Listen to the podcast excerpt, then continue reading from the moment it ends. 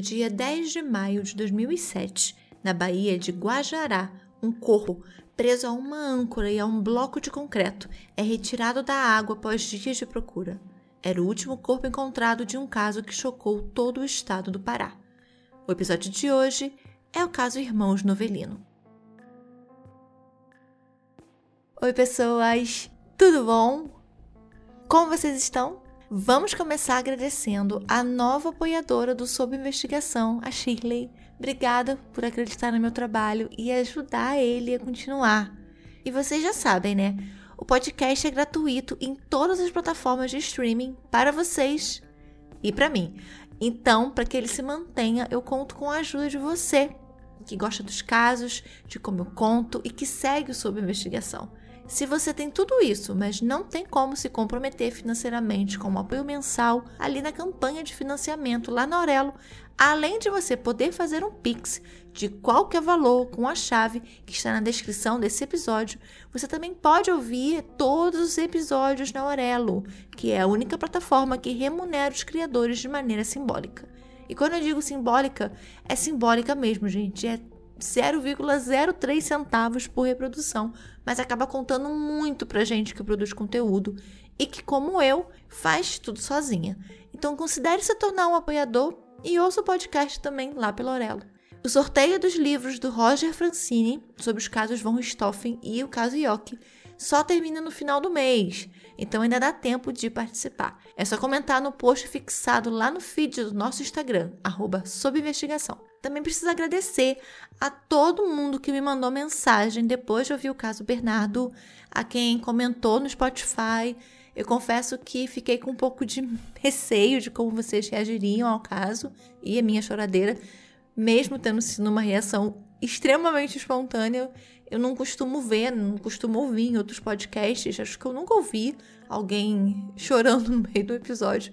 Mas que bom que além de vocês entenderem, vocês sentiram exatamente o que eu senti ao fazer o caso e que o sentimento de revolta da gente é o mesmo.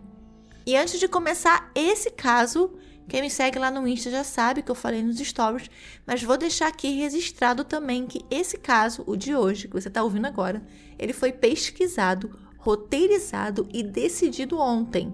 Eu, na verdade, faria um caso completamente diferente, também acontecido em Belém.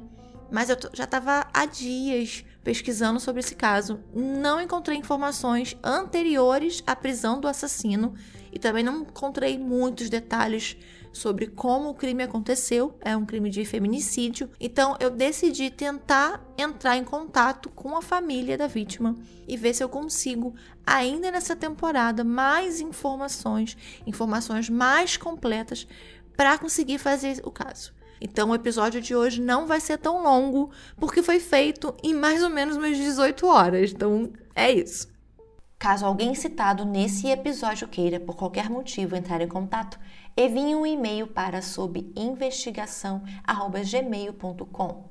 Sob investigação sem ser cedilha, sem o tio e com dois O. Hey, você se interessa por crimes reais, serial killers, coisas macabras e tem um senso de humor um tanto quanto sórdido? Se sim, você não está sozinho. Se você precisa de um lugar recheado de pessoas como você, Venha conhecer o podcast Pátria Amada Criminal. Todas as semanas tentamos entender o pior da humanidade. Nesse processo a gente ri, chora, fica brava, fofoca, porque afinal de contas é assim que a gente fala quando está entre amigos. Suas novas melhores amigas trevosas estão aqui no Pátria Amada Criminal.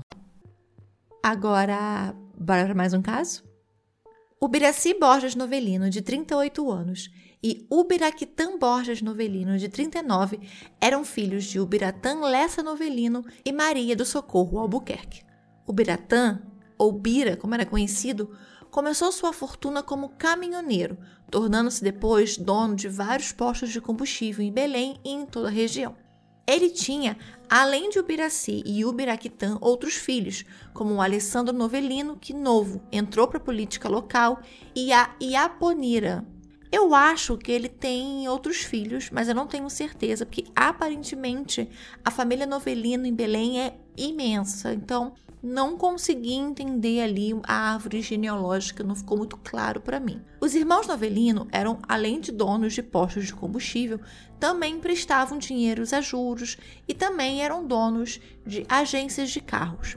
No dia 25 de abril de 2007, os dois foram, em um Corolla, a Service Brasil, que ficava na rua São Pedro, atrás do shopping Pátio Belém, no bairro de Batista Campos. No dia seguinte, o pai, o Biratã, achou estranho que os filhos não haviam dormido em casa, sem avisar aonde eles ficariam ou que eles iriam ficar fora. Sabendo que eles tinham uma reunião no dia anterior à tarde, ligou para João Batista para saber dos filhos. O Biraci e o Biraquitã haviam emprestado dinheiro a João Batista Ferreira Bastos, conhecido como Chico Ferreira, que eu vou chamar assim durante o episódio, já que todos o conheciam por esse nome. Chico Ferreira era empresário com mais de 27 empresas em seu nome, com contratos não só com o governo do estado, mas com prefeituras do interior do Pará, Contratos esses com suspeitas de práticas ilícitas e irregularidades, como, por exemplo, sede e endereços que simplesmente não existiam.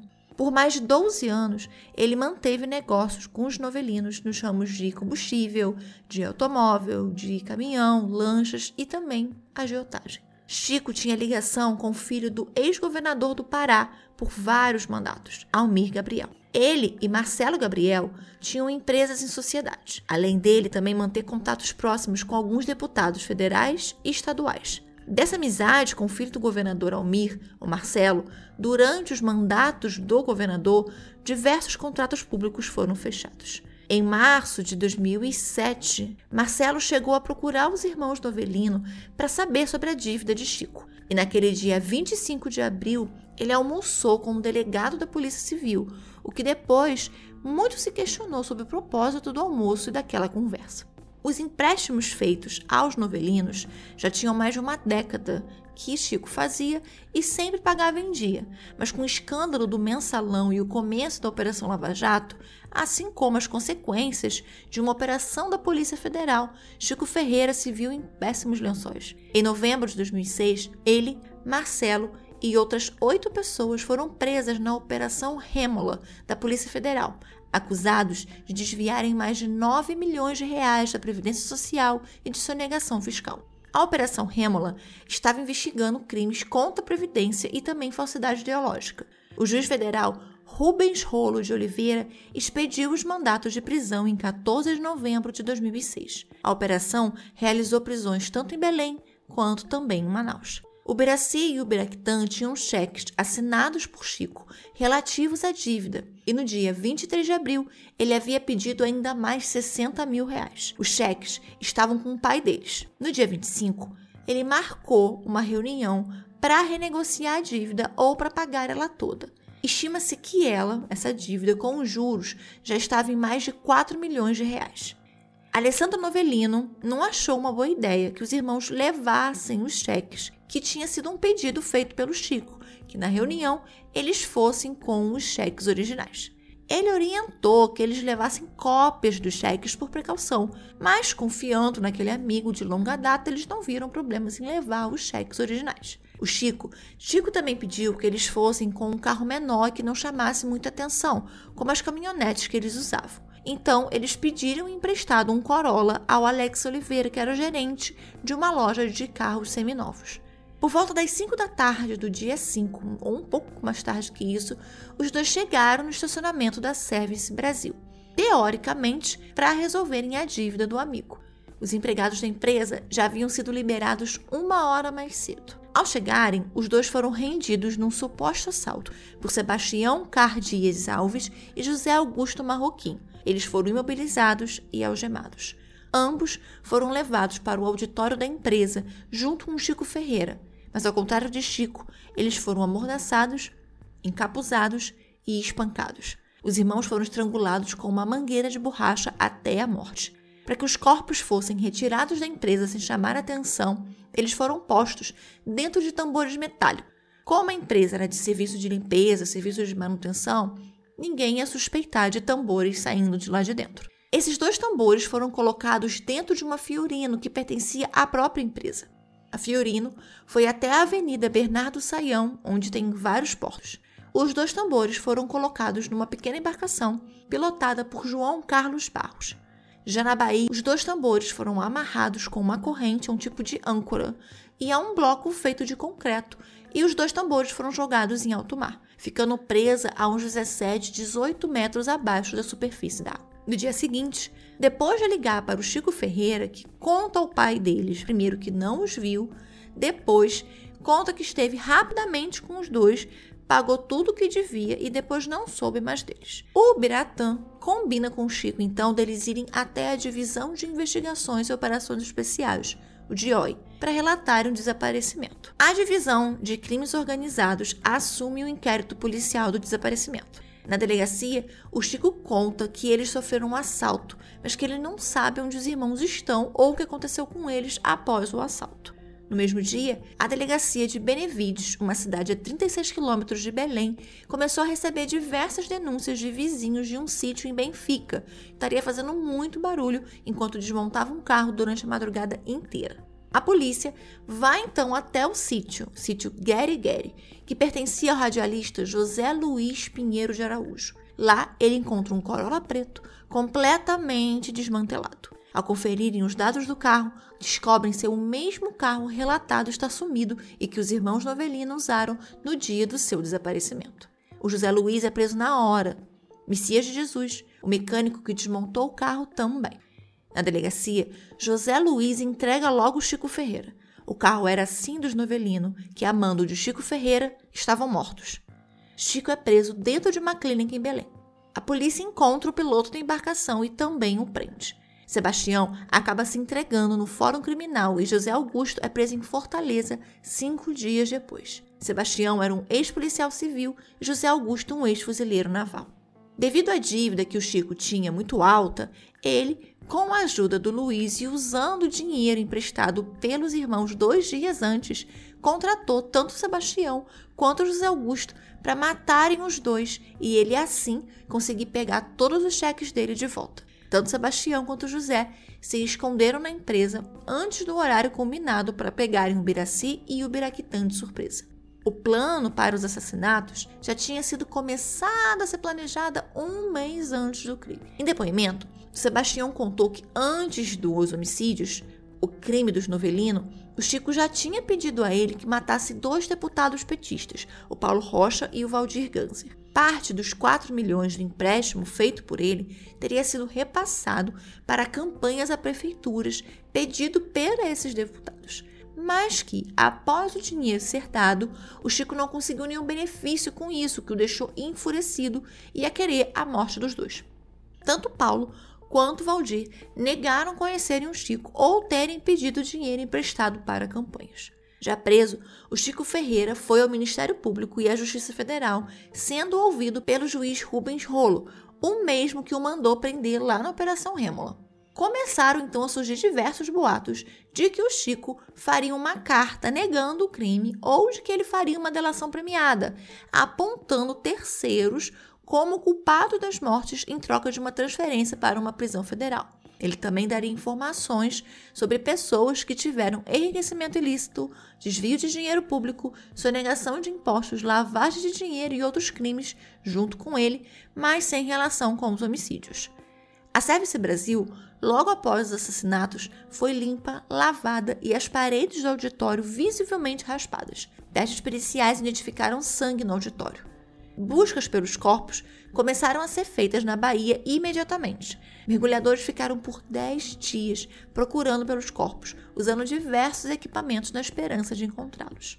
No dia 7 de maio, um pescador acabou encontrando o primeiro corpo, o Ubiraci, a 15 metros de profundidade. Depois de três dias, na manhã do dia 10, o Biraquitã foi localizado a meio quilômetro de onde o corpo do irmão estava. O velório e enterro aconteceu no dia 10 de maio no cemitério Parque Recanto da Saudade, em Ananindeua. No início de maio, conforme os boatos, Chico entregou à empresa uma carta com 12 páginas, dizendo ter sido vítima de um assalto dentro da sua empresa e que foi salvo por um milagre, se retratando como uma vítima de perseguição e um bode expiatório. Na versão de Chico, os deputados Paulo Rocha e Valdir Ganser pediram a ele e aos irmãos um empréstimo para as campanhas das prefeituras de 2004. O José Luiz Araújo foi quem apresentou todos eles. Ele fez um empréstimo em nome da empresa no BMG, no valor de 600 mil reais para colaborar, e os irmãos entraram com 900 mil reais. Os deputados pagariam tudo com juros a 4%. Mesmo depois de ganhar algumas prefeituras, a dívida não foi paga. Em janeiro de 2007, eles propuseram então pagar a dívida entre abril de 2007 e dezembro de 2008. O Chico então fez vários cheques da empresa dele e deu aos Novelino como garantia e as promissórias da dívida ficaram com ele. No começo de abril, Luiz Araújo procurou o Chico e disse que os deputados pagariam tudo em quatro parcelas de 750 mil, mas que eles queriam um desconto dos juros, o que daria um milhão de reais. Foi proposto por ele, Chico, tirar então os juros, mas em troca, o Alessandro Novelino, o irmão deputado, seria indicado como presidente da Assembleia Legislativa do Estado em 2009, mas os deputados recusaram esse tipo de proposta. O combinado era de que o Chico pegaria então todos os cheques que estavam com o Novelino e faria quatro cheques do Itaú no valor de 750 mil reais. A reunião para pegar os cheques foi marcada na Service Brasil a pedido dos irmãos, que também pediram sigilo e discrição por causa da Operação Rêmula. Operação essa que estava investigando o Chico Ferreira, não os irmãos Novelino. No dia 23, eles se encontraram no posto Texas e marcaram de se verem no dia 25 à tarde lá na Service. Ele aproveitou e pediu ao Ubiraquitã 60 mil reais que ele emprestou com o cheque do Bradesco. O Chico pediu que, se possível, eles não fossem com um carro muito chamativo e fossem os dois no mesmo carro, mas era somente para ficar mais fácil. Era aniversário da irmã dele e depois da reunião todos iriam para a festa. No dia seguinte, ele e o Biraci iriam sair para pescar. Ele, o Chico, chegou na empresa um pouco antes das 5 e Luiz já estava lá perguntou sobre onde estava a Fiorino da empresa que não estava no estacionamento e responderam que a Fiorino estava com Sebastião, que tinha ido verificar as câmeras de segurança que seriam trocadas por outras que gravavam porque as que eles tinham só filmavam. Ele não explica o porquê o Luiz e o Sebastião eram tão íntimos e circulavam livremente pela empresa. Ele então pediu que Luiz ficasse na recepção com o porteiro, Emanuel. E ao Emanuel pediu que quando a Fiorino chegasse, ele dissesse para o Luiz e quando os irmãos chegassem, ligasse na sala dele. No meio da reunião, o Sebastião e o José entraram anunciando o assalto. O Sebastião o algemou, tirou tudo que ele tinha, todos os pertences dele, e o encapuzou, jogando-o para fora do auditório. Depois de uns 20 minutos, o Sebastião voltou e mandou que ele dissesse ao Emanuel para ir embora e para fechar todas as portas e para que o Chico fizesse tudo o que ele estava mandando, senão os amigos dele morreriam. A Fiorinha não estava parada já em frente ao auditório. Ele então pediu ao Emanuel que fosse e antes fechasse todas as portas. O Luiz ainda estava lá na recepção. Ele voltou para onde ele estava, novamente foi encapuzado, algemado e deixado em um canto no estacionamento. Quando Sebastião voltou para falar com ele, foi mandando ele levar até a cozinha, pegar sacos de lixo, produtos de limpeza e alguns panos. Depois disso tudo, eles foram embora e ele foi deixado na empresa. Quando ele saiu do lugar onde ele estava, tanto a Fiorino quanto a Toyota não estavam mais lá. O julgamento dos seis acusados de participação nos homicídios começou alguns meses depois, no dia 21 de novembro de 2007. O juiz foi o Raimundo Moisés Alves Flecha. O promotor, Paulo Godinho, com os assistentes de acusação, Dr. Roberto Laura, Agnaldo Ramos Júnior e Antônio Neto. José Carlos Barros e Messias Jesus foram inocentados. Luiz Araújo, Chico Ferreira, Sebastião e José Augusto foram igualmente condenados a 80 anos de prisão por homicídio triplamente qualificado e ocultação de cadáver em consequência do abandono da defesa, a uma hora do veredito, no caso Luiz, além do pedido de anulação do júri e outro julgamento, devido à alta condenação, três réus conseguiram novos julgamentos, mas as condenações foram mantidas.